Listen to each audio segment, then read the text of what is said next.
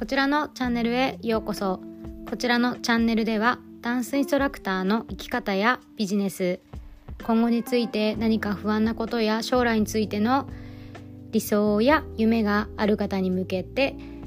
モチベーションアップにつながるような内容を発信しております。今回のエピソードもぜひお役に立てたら嬉しいです。それではどうぞ。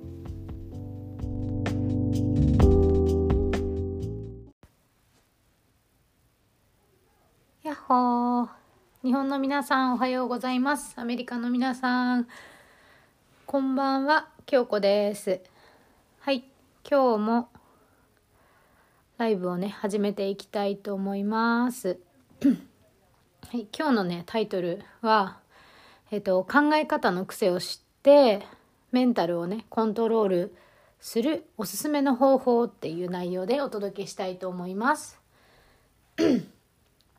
はいでですねえっとあおはようございますえっとそう今日のねあの考え方の癖っていうのが早速ちょっと本題に入るんですけど考え方の癖ってあのよくね、うん、カタカナだとマインドとかマインドセットとかっていうもので表現されてるんですけど日本語で言うと、まあ、考え方なんですね。で なんでこの説明をしてるかっていうとあの私そうなんか昔ちょっと勘違いしててマインドって言われるとそのメンタルも含むものって思ってたんですよ。でなんかこう脳の仕組みからするとうんあの要はその考え方とかマインドの部分で要はその思考の部分その私たちの思考が、まあ、思考に対して感情を持ったものがよりこうパワフルっていうことをあの、まあ、ワークショップとかでもねお伝えしてきたと思うんですけどその考え方ってあのなんだろう自分の皆さん自分の考え方を意識したことってありますか？ねこう考え自分の考えてることとか考えてることに対しての内容に対してのフォーカスはすごくすると思うんですけど自分の考え方がこの何て言うのかな。こう自分がどうしても落ち込む時ってこういう考え方になりがちだよなとかうまくいってる時ってこういう考えでうまくいってるよなってなかなか自分をこう分析する機会って私正直そう今までなくってで、まあ、こういう勉強を始めてからねああなるほどなってこう腑に落ちるっていうかこう自分の性格かのように自分のね持ってる性格のような感じっていうのかな。こうなんだろう同じようなことが起きたとしてももうその何て言うかな。自分では一生懸命答えを出して考えたつもりでも結局それにこうそうあのなんだろう自分の中では一択しかない。とか2択ぐらいまでしか考えつかなかったことがあその思考の癖っていうか考え方ってもともと自分が持ってたもので自分の思考ってこうなりやすいんだなとかこんないいところがあるこんな悪いところがあるって自分の中でこう分析してね、こう判断したりとか、あとはそれをこう、もうそういう分析する方法がね、まああって、そういうものでこう判断してもらって、あ、自分ってこんな考え方の特徴があるんだなっていうことを知ると、それがやっぱりその自分のやりたいことだったりとか、新しくね行動する時ってどうしてもその恐れとか不安とかそういうものがこう考え方がやっぱね出てくるんですよね。で普段もう安心できてる場所とか行動し慣れてることってそんなに考え方の癖が出ることはないっていうかマインドでこうブロックがかかるようなことはないんですね。ただ、その、新しく始めることとか、例えばこれからこういう風になりたいんだけど、じゃあ実際にそれをどういう風に行動していくかなっていう、その行動、自分の体が行動に移る時に、どうしてもこれができるかなとか、こんな自分で大丈夫かなとか、これ、あの、自分に向いてるかなとかそういうふうにやっぱりこう出てくるんですよね。で皆さんもきっと必ずそうそういった経験があるかと思うんですけど私もそう今までそういう経験をしてきてで自分のあうまくいってた時ってこういう考え方してたよなとかあとはなんとなくこう自分がこうモヤモヤするとかうまくいってないなって時はこんな考え方になってたなとかすごいねやたら不安になってこう不安を煽られるような感覚になってたなとか思うことがまああって。で今日はねそのコンコントロールっていうとなんかこう自分コントロールっていう言葉私そうあんまり、まあ、人それぞれだと思うんですけどなんかこうコントロールって聞くとこう無理になんだろうなこっちに行きたい右に行きたいものを左にとかそういう今回お話しするコントロールっていうのはそういう意味合いではなくってそう私の中ではうんとあのコントロール自分自身を知ってその自分がこう不快な方向とか不安な方向に行きそうになった時にあまたこういう考えをしているなとかこのこういう風になる癖があるなみたいなのを知ってそれを大丈夫大丈夫ってこう安心させるようなコントロールの方にこうぜひそのコントロールを使ってもらいたい。そう右に行きたいのにわざわざね心がそういう風に右に行きたいってって言ってるのにいやなんか左の方がねいろんな人がそっちでなんかうまくいってるし左の方がなんか今の現状的にとか一般的にとか左の方が正しいかもと思ってこう自分のね心に従わず逆方向に行ってみたりとかそういうのはなんかコントロールではないと思うんですよ。でやっぱこうその自分の考え方思考に基づいて心がイエスって言わないと何事も前に進まないし自分がやってて気持ちよくないと思うんですよね。うん、で私もそれいろいろ経験してきてやっぱこうなんかなんとなくそうだからこっちやってみようかなと思ってやったりとかなんとなくこの流れでと思った時にそう自分の心がやっぱりイエスって言ってることに対してはねすごいああ終わってやってみてよかったなと思うことも今までたくさんありますし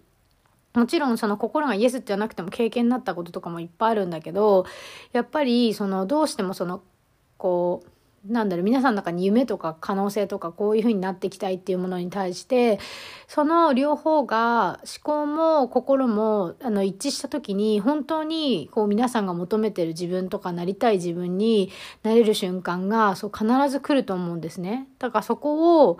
あのすごく大切にしてもらいたいなと、うん、思って今日ね、こんなお話をしています。はい。で、そのね、おすすめの方法っていうのは、もういろいろたくさんあるんですけど、何回も何回もお伝えしてると思うんですけどね、あの、自分の、まず、その、頭の中をとにかく書き出す。あの、もやもや頭の中でしてることって意外と書いてみると気づきがあったりとか、あれ？私こんなことまで思ってたの？ってなんか深掘りできたりとか、とにかく書くんです。で、あの、えっ、ー、と、0秒思考っていう YouTube でね、あのー、0秒思考ってやると出てくるんですけど、思考の中をね、書き出すんですよ。で、その方法が、あの、YouTube 大学のあっちゃんだったりとか、あと、本を読解してくれて、あの、あげてくださってる YouTuber さんとかもいらっしゃって、その方たちのを見るか、または、うんと、本をね、買って読むと、いいかと思うんですけど私はね YouTube で見てあなるほどなっていうそのはいやり方をそれをやってみたりだとかあとはジャーナル日記をつけて自分の心の中がどういうふうになってるか思考がどういうふうになってるかどういうふうにねその思考に対して感じたことをことがあるかっていうのを書き出してみる。で、それで嫌なこととかいいこととか自分にとってその自分がプラスって思ってたりマイナスって思ってることとかのなんか流れみたいなのが書き書いてて見てると気づくことがあると思うんですよ。ただそれも、1ヶ月2ヶ月、うん、あの続けてみて何かね必ずこう変化が出てくると思うのでそこのまず気づき気づくことがすごく大切だと思います。はい。でその、まあ、ジャーナル日記あともちろんその向き合うために瞑想っていうのもおすすめしてで瞑想が苦手な方はリズム運動だったりだとかあとは本を読んでみるとか自分にこうリラックスっていうかこう自分にスペースをね作る時間を自分でこう、うん、設けてやってみるっていうのもまあその方法。でであとはうんとあの私が最近そうすごくおすすめしてるっていうか自分自身もこう学んでね今これから、うん、いろんな方にこうで取り入れててか取り入れて、うん、その方たちに必要であれば取り取り組んでいきたいなと思ってるんですけどエニアグラムっていうものがあってでそのエニアグラムっていうのはあの人間のね思考がこう9タイプに分かれますっていうそのあの研究結果からくるこう人間の思考の分析っていうのがあってでそれを元に自分がどのタイプかっていうのをまず診断します。でその診断をもとになんかこういう週になるとこういうね、行動パターンだったり、こういうこと、こういう考え方をしているって、なんか、もうまるで性、まあ、性格って言うと分かりやすいから、自分のその、自分をコントロールする思考が、もともとこういうタイプなんだっていうことを知ることによって、あれって今までこんなにこんなことが不安に感じたのに、そういうふうに感じてる自分に気づくと、あ、なんか自分またこんな考えしてるなってでも大丈夫だよって自分に言い聞かせてあげた時にこうなんだろうなすごく自分自身で安心感があってこう目の前がね閉ざされるようなことがあってもあちょっと待ってっていうその安心の方に自分の心をコントロールできたりだとか例えばそれが不安になってしまったりとかまあなんか例えば人間関係で揉めて怒りに変わった時とか自分今このこういう感じだからちょっと休んだ方がいいなとかなんか自分のねそのことをねこう見つめられるもっとより見つめられてでなおかつそこからあのなかなか行動とかも取りにくいと思うんですけど、その行動にね、こうつなげることができたりとか、そういうふうに自分を客観視、客観視っていうのってなかなか難しいんですよね、本当に。自分のこと客観視するって、やっぱり、できてる時もあればできない時もあったりとか本当に難しいと思うんですね客観視するって。でそれをもともとのその思考考え方マインド自分のマインドがどういうとこから来てるかっていうかどんなことを考えててどんな考えの癖があってどういういいところがあってっていうのを知っていくと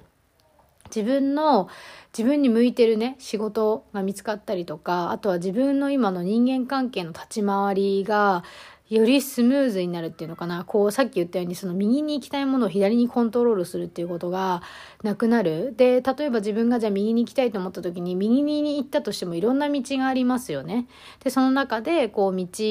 も迷った時にあなんかこうこうかなあかなって考えてやっぱ内省自分と向き合って選ぶことができたりだとかやっぱその自分のねこう本質っていうのかなどこが自分の本当に求めてるところかっていうのを知ることでなりたい自分だったりとかその行きたい方向に素直に進め進めるっていうのがあります。うん、なので本当にそのエニアグラムもおすすめでであとうんあの占いとかスピリチュアル系のそのヒーリングとかももちろんありますよね。で一時的なもので例えばオラクルカードだったりカード占いだったりとかあとはあの私も最近知ったんですけどあのヒーリング IH ヒーリングだったりだとかあとボディートークだったりだとかあとはこう手をかざしてね施術するあの気候みたいなもの、うん、だったりだとかあとはいろんなものがたくさんあると思います。で、ただ、その、あの、直接体に触れたり、体にアクセスして、あの、思考とか、マイ心をコントロールするものもあれば、あの、こうやってニアグラムみたいに、こう、研究結果から来て、もちろん両方研究からね、来てるもので、あの、こう、証明されてるものなんですけど、こう、うん、なんか、こう視覚化してっていうのかな？エニアグラムの場合は視覚化してこう自分自身でこう見つめてあの書いたりねなんかいろんなことができるので。とにかくおすすめで、で、あの、無料でね、こう、インターネットでニアグラム診断ってやると出てくるんですけど、それが、そのなんかちょっと一つ落とし穴っていうか、あってこう自分のねやっぱりセルフイメージっていうか自分に対してのイメージで回答したりとか自分がなりたいこうなりたいなっていう感覚があったりとかするとそれに沿った自分で回答して回答するので人って。だから本当の本来の自分のその診断結果が100%その結果で合ってるかっていうとまたちょっと違うんですよ。だからやっぱりそのプロの方っていうか第三者の方にこう質問事項そのエニアグラムねこの見分けるのに質問事項があったりだとかあとはテンション感こう目の中のそのその人の持ってるものっていうかをこう見抜いて判断してもらえる方がそのエニアグラムの診断はいいかなと思います。私実際自分でそのテストやったんですけどやっぱり実際診断してもらったのと先生に診断してもらったのと違かったんですね。うん、でやっぱその時私もこうなりたいなっていうのが出てたんでしょうね。やっぱりこうそのリーダーにになりたいっていうかこうみんなをねこうひ引っ張っていきたいとかそういう気持ちがすごく出ててやっぱ診断はそういう感じだったかななんか自分で無料でやったやつは。で、その後にやっぱりこのコーチっていうかエニアグラムの診断できる先生にこう見てもらった時に、あなんかね、全然自分が思ってるのと違かったわけですよね。で、でもその時に違かったんだけど、あ、そういう時あるとか、自分、こういう自分だとか、あもうなんかだからこういうふうに考えてたんだっていうことに気づくことができて、なんか今ではその自分の仕事だったりとか人間関係だったりだとか、あとはその、こう得意なタイプとか自分が不得意なタイプって皆さんあると思うんですけどそれもなんか自分でもうねあのある程度こう見極めることができるようになってきて今こうすごく楽になりました。でもしその環境とか人間関係とかあとは自分の仕事がどの方向性に行っていいかとかどうどういうのが合ってるかなとか分かんなくなってしまった時は一度こう自分と毎日こうねジャーナルとかなんか瞑想とかで向き合って自分でセルフコーチングしてっていうことも大切だけどその瞬間瞬間ってその物事に対しての解決はそう自分でも多分できると思うんですよ。ある程度皆さん自分で解決されてることもたくさんあるし自分自身どうにかしようと思ってね頑張ってる方もいらっしゃってできると思うんですけどおすすめは本当に自分のその、ね、癖を知ってでマインドをその右に行きたいんだったら右に行けるようにね自分自身をやっぱコントロールしてあげてそのコントロールするためにやっぱ思考を知るっていうのはハンドルを握握れてなかったものを握るっていう感覚にそうすごく近いので、うん、あのぜひねそのもしあのそうおすすめです。めちゃくちゃおすすめで。で時期に私もそのエニアグラムのね診断を始めていきたいと思うのでまあねこのライブ見てくださってる方またはねえっとポッドキャストを聞いてくださってる方でご興味があればまたあの私のインスタグラムの kyoko.f.g のアカウントからあのプロフィールのところにリンクをそう貼ってあるのでそこから入れるようになると思うんでよかったらチェックしてみてください。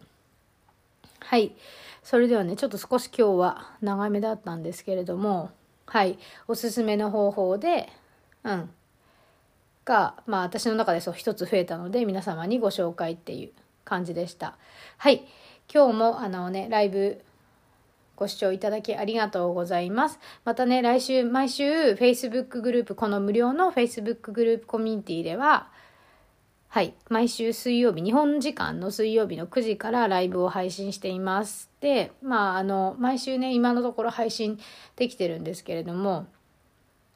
うん、今のところ考え中ですが、できる限りね、毎週配信していきたいと思います。はい。それでは今日もありがとうございました。日本の皆さん、良い一日をお過ごしください。アメリカの皆さんはね、今日一日お疲れ様でした。はい。それではまた来週。バイ。